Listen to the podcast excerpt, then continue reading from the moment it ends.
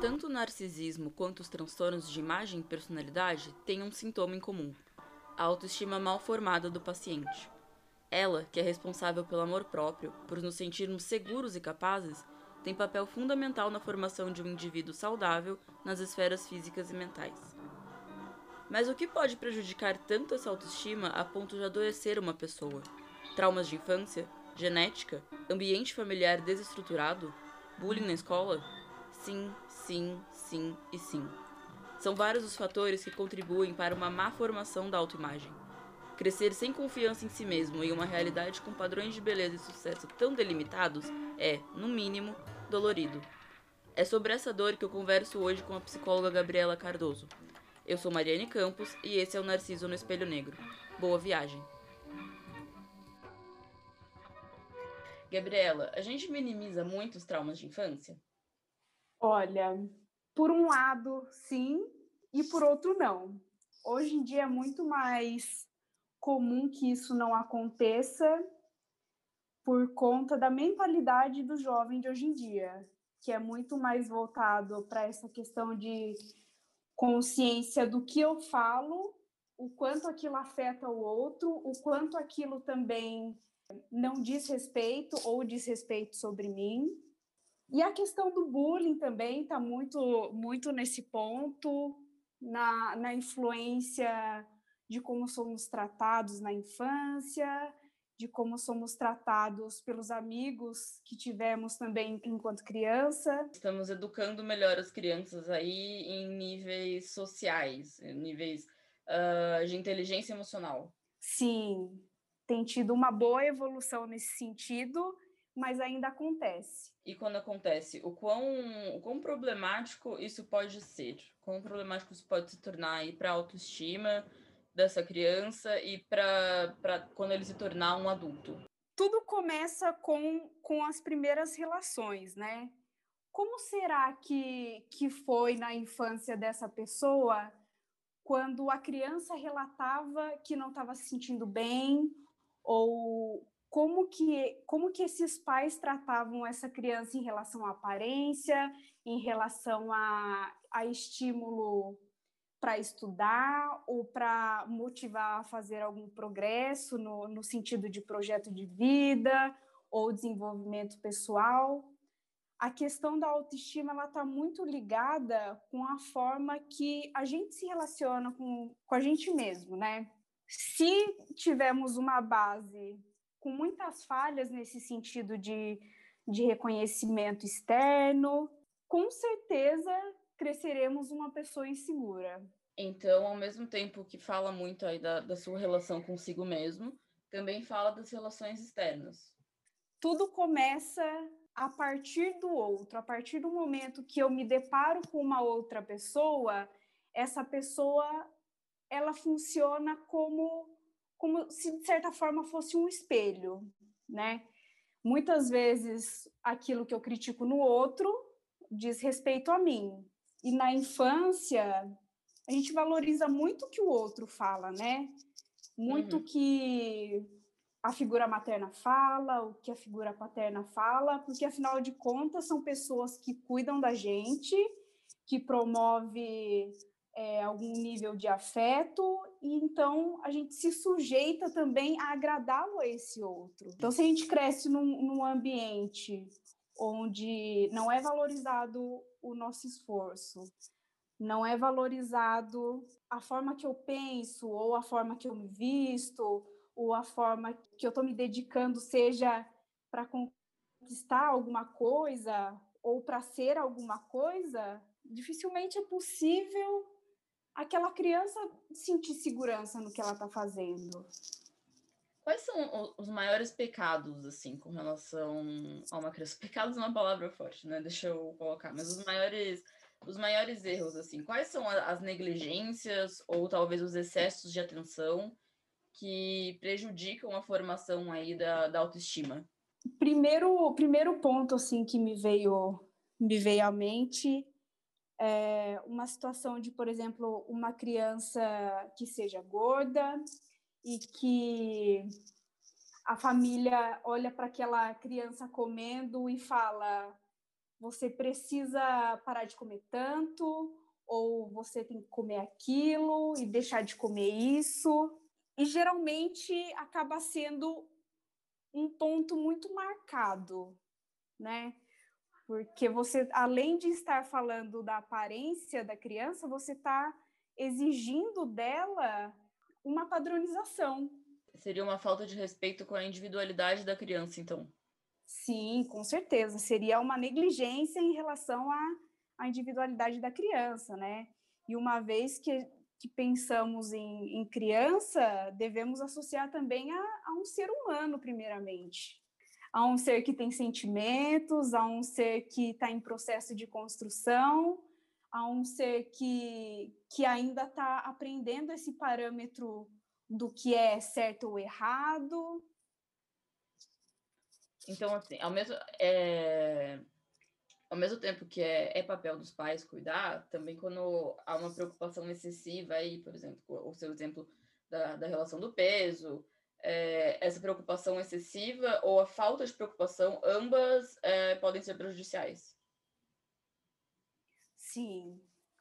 Ou excessivamente tornando aquilo uma cobrança, ou fazendo descaso, né?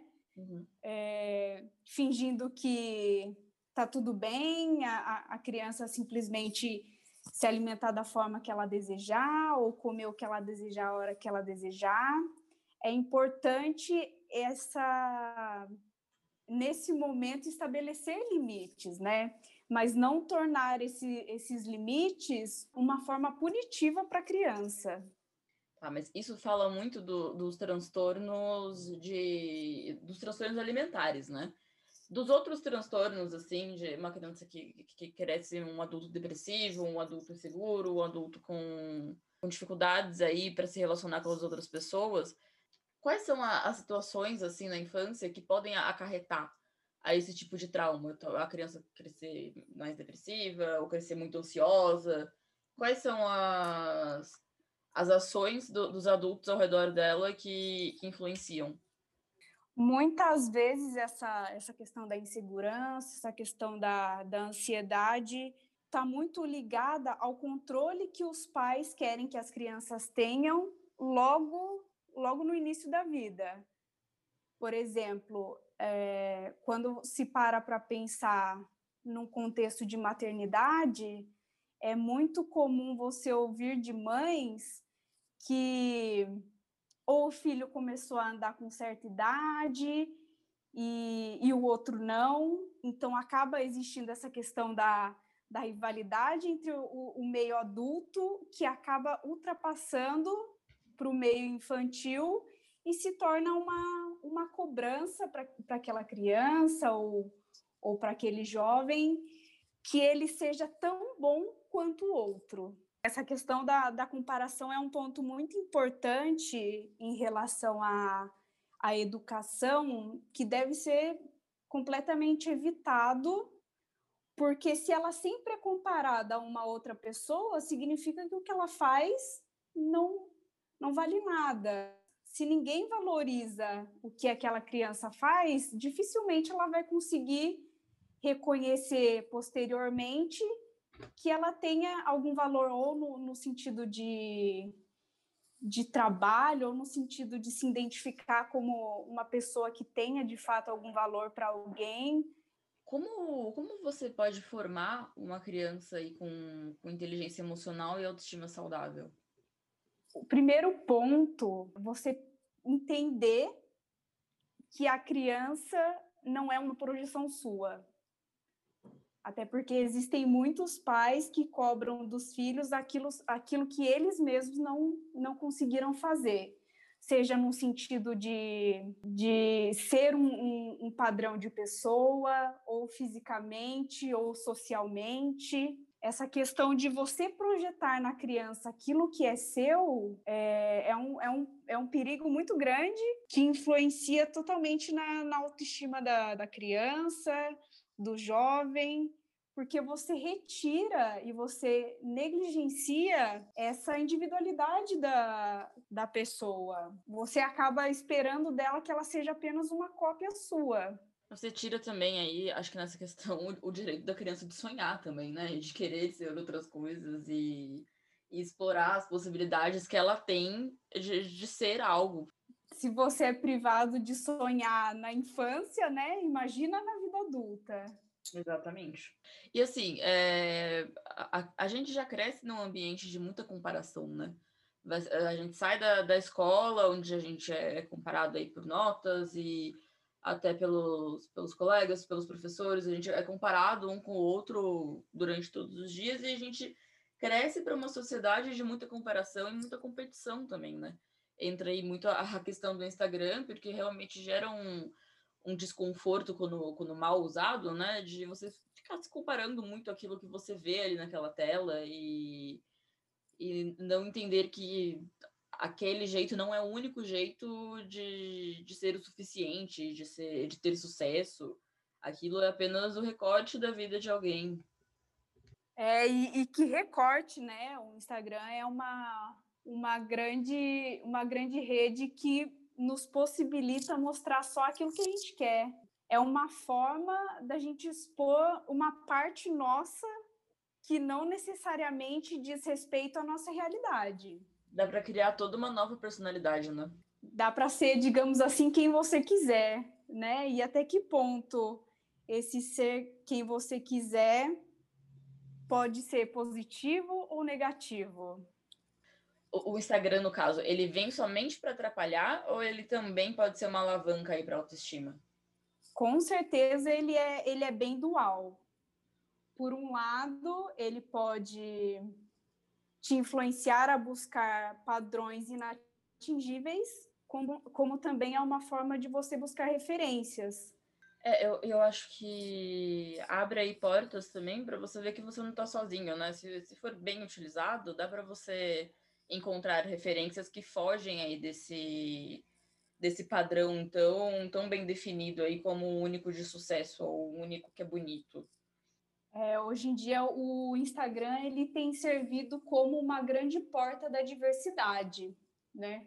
Tanto no sentido de, de estilo de vida, como no sentido de, de tipos de corpos diferentes, de tipo de peles diferentes. Sim, sim, com certeza. É cada vez mais importante aí que que as pessoas que estão fora desse padrão tão, tão demarcado de beleza e de sucesso ocupem mesmo as redes sociais, principalmente o Instagram, que é tão diretamente ligado ao a nossa própria imagem, né? A forma como, como a gente se vê no mundo.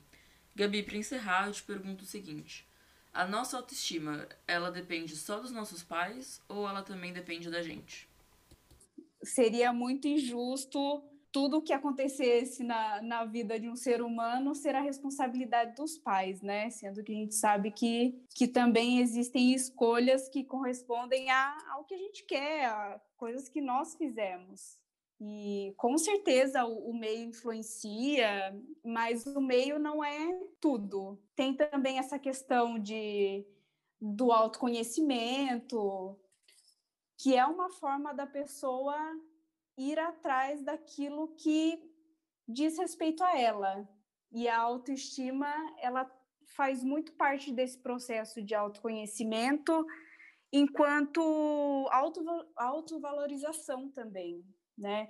E, e o processo de análise, o processo de, de terapia, ele também é uma forma de, de te fazer enxergar que o outro ele não é o detentor do, do saber, o outro ele não pode escolher por você ou, ou esperar que você faça uma coisa e só a partir do momento que você ser daquele jeito ou falar daquele jeito que vai ser válido o que você está fazendo. Abre essa possibilidade de você ser aquilo que você se identifica, aquilo que você realmente quer ser e conseguir bancar essa essa forma de ser, essa nova forma de ser. Narciso no Espelho Negro é o produto desenvolvido para o trabalho de conclusão de curso em jornalismo na Faculdade de Paulos de Comunicação. Na próxima etapa da viagem, converso com o jornalista Felipe Vilicic, autor do livro O Clique de um Bilhão de Dólares, que conta em detalhes a história do Instagram e sua venda para o Facebook. A você que nos acompanhou até aqui, muito obrigada e até mais.